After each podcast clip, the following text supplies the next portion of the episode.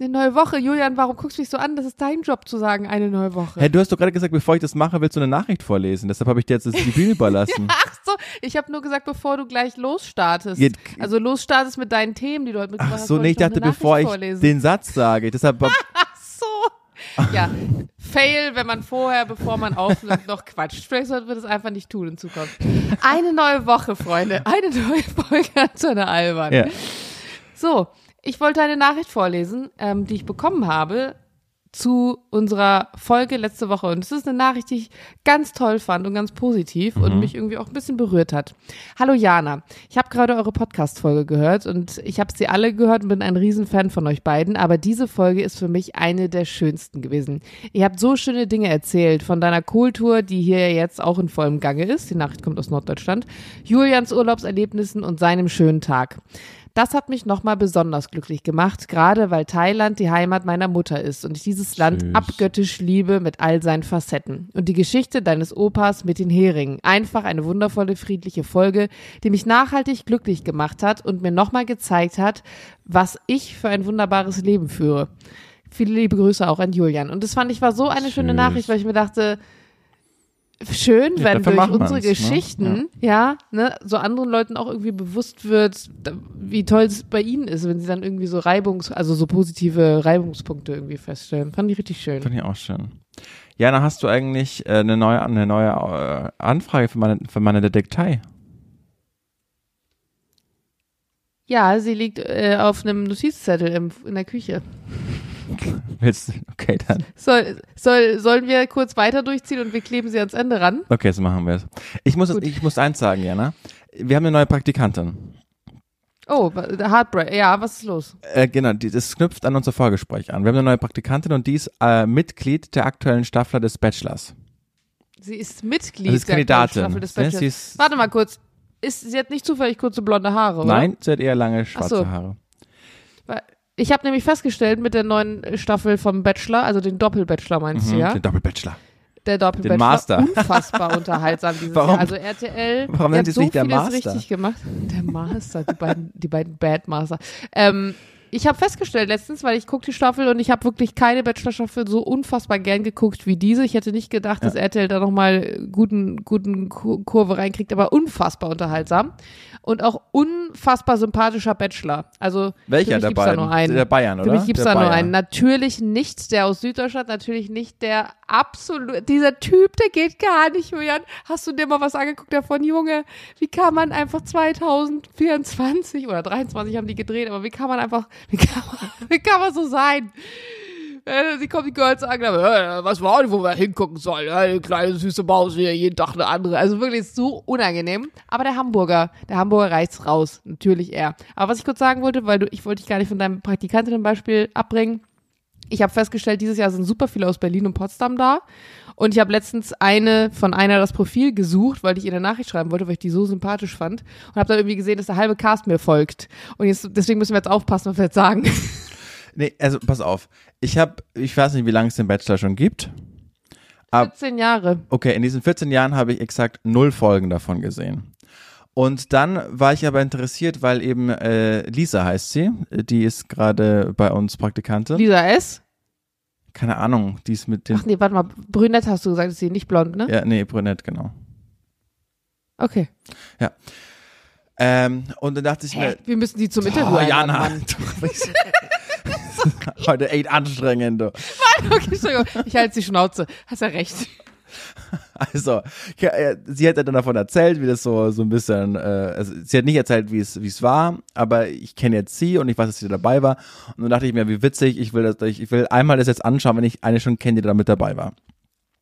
Und dann habe ich mir so gedacht, ähm, also erstens ist es, erstens ist es handwerklich super gut gemacht von RTL, ne? Das können die schon. Das ist fast schon, finde ich, amerikanisch gemacht. Das ist super. Ich finde, sowas kann man mit Deutschen nicht machen, weil die einfach nicht so entertaining sind wie die Amerikaner. Das ist auch mal dahingestellt.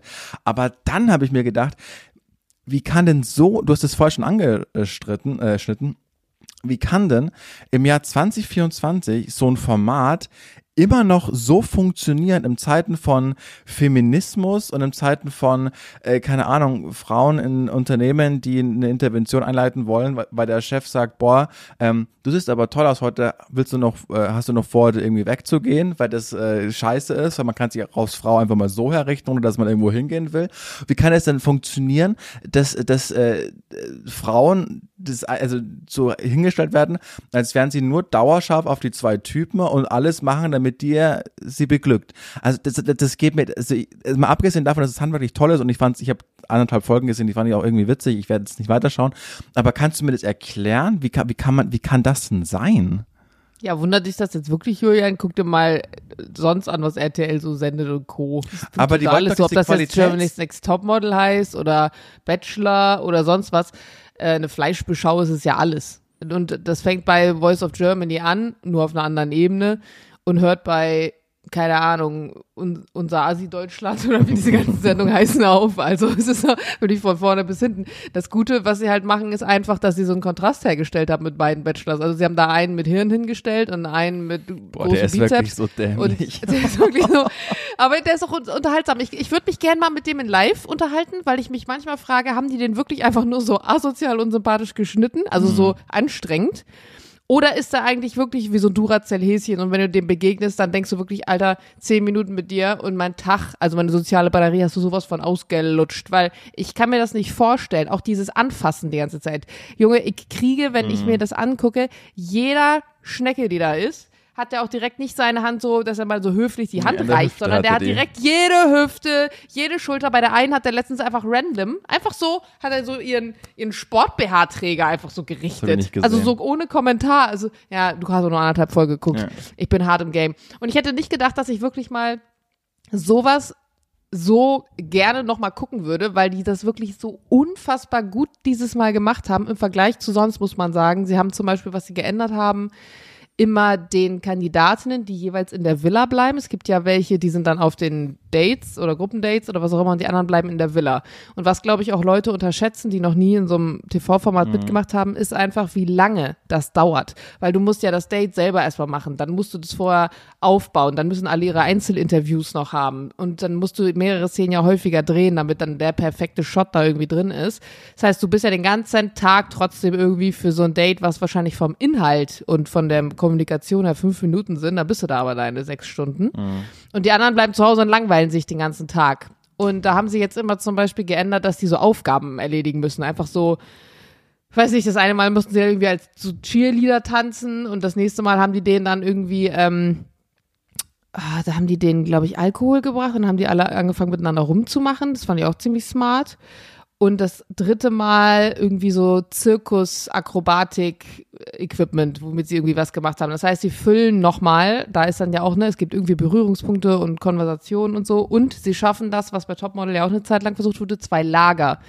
Da gab es auch eine Zeit lang Team Weiß, Team Schwarz, als dann Thomas äh, ein Team sozusagen bekommen hat und Heidi nur noch so neutral war. Und diese Teams, also ich kenne Mädels aus allen Staffeln und die Mädels, die sich aus den Staffeln mit den Teams kennen, sagen auch, wir haben überhaupt keine Beziehungen oder Freundschaften mehr innerhalb dieser, also unter die Teams getauscht sozusagen zum jeweils anderen Team. Während mhm. bei uns damals die Staffel, wir haben bis heute also alle Kontakt, außer jetzt ein paar, die ein bisschen abgespaced sind, aber so die meisten. Wer ist abgespaced und warum?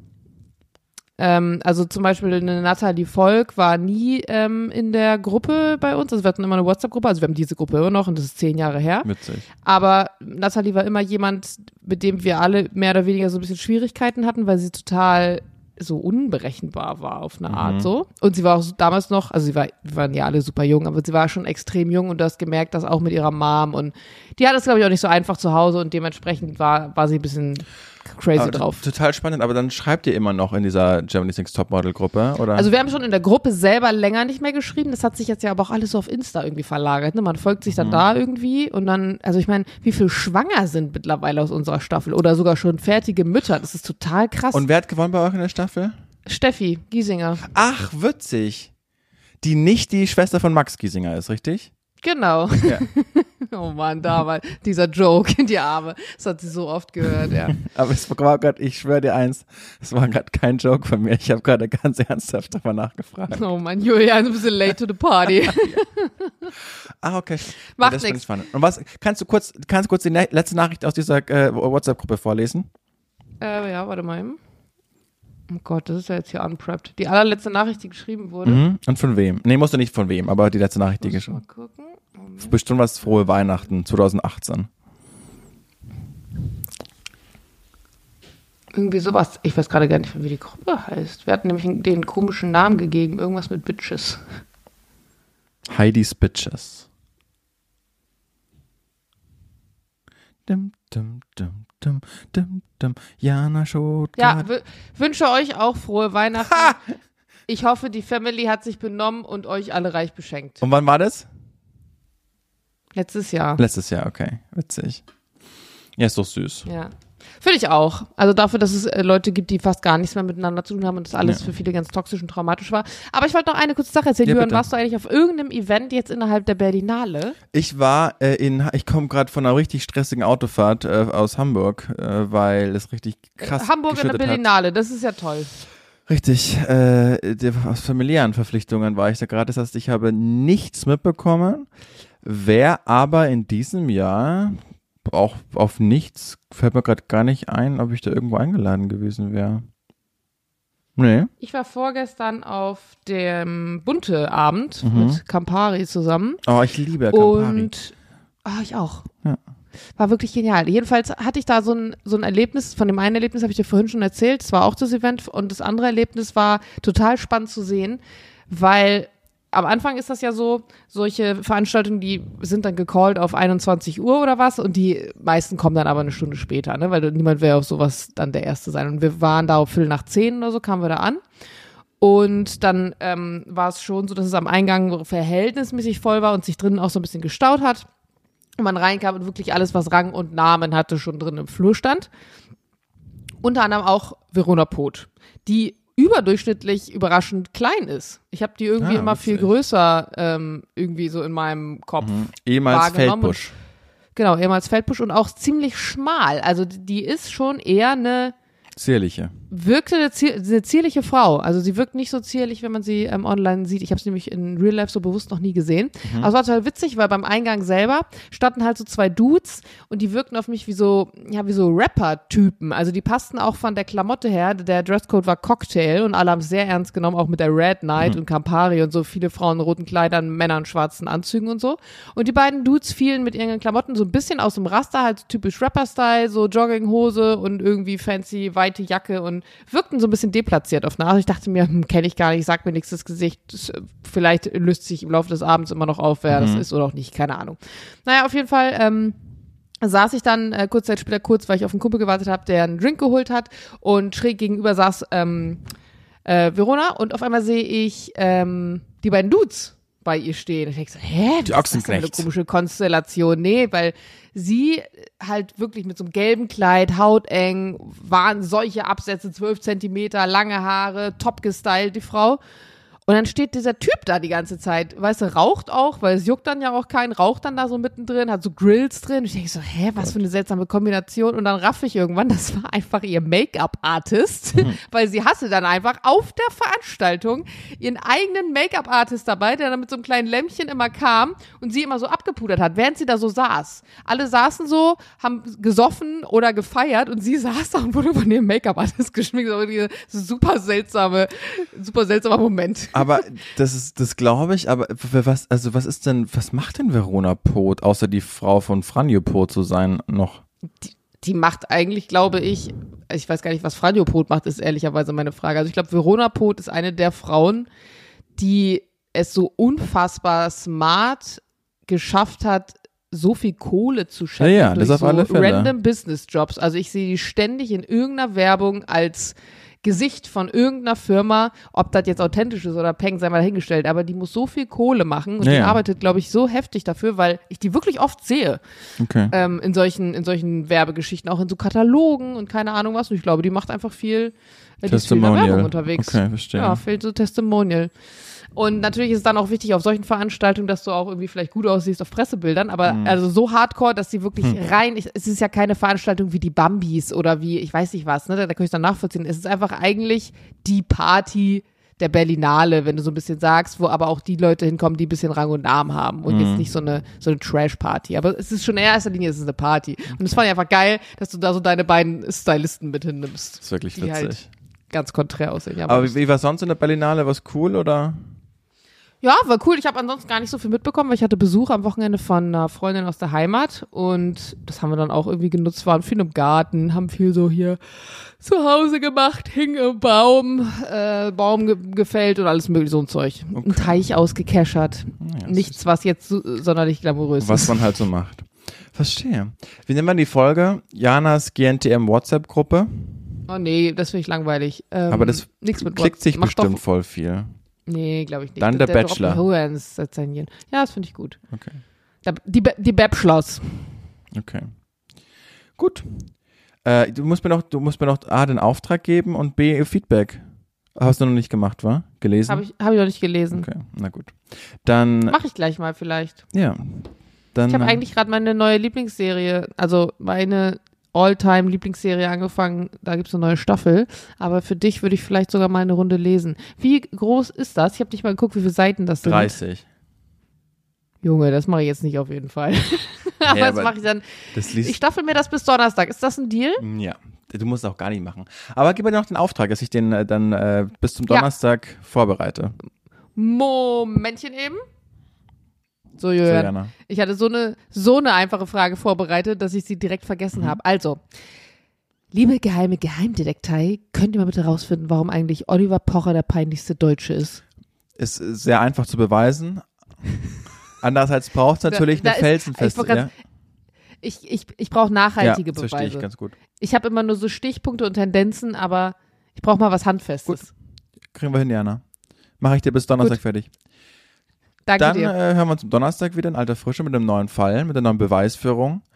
Und ist natürlich schwierig, weil es natürlich auch Konkurrenz gibt, ne? Also es, seitdem ich, also ich weiß immer noch, dass der Wender zum Beispiel immer noch einen deutschen Pass hat, aber ich werde das alles aufdröseln. Es ist, äh, es ist okay. Ich weiß, dass du eine große Akte zum Thema Wendler damals schon Ja, ich angelegt hab ihn hattest. zu im Fall gebracht. 2021, glaube ich. Ähm, aber lass uns mal Lauras Tagebuch rauslassen okay. und uns wirklich auf die, äh, Auf die Fakten auf die konzentrieren. konzentrieren. auf die gut. Fakten. Genau. Ja, dann Ja. hören wir uns. Danke, Tschüss. Julian. Tschüss.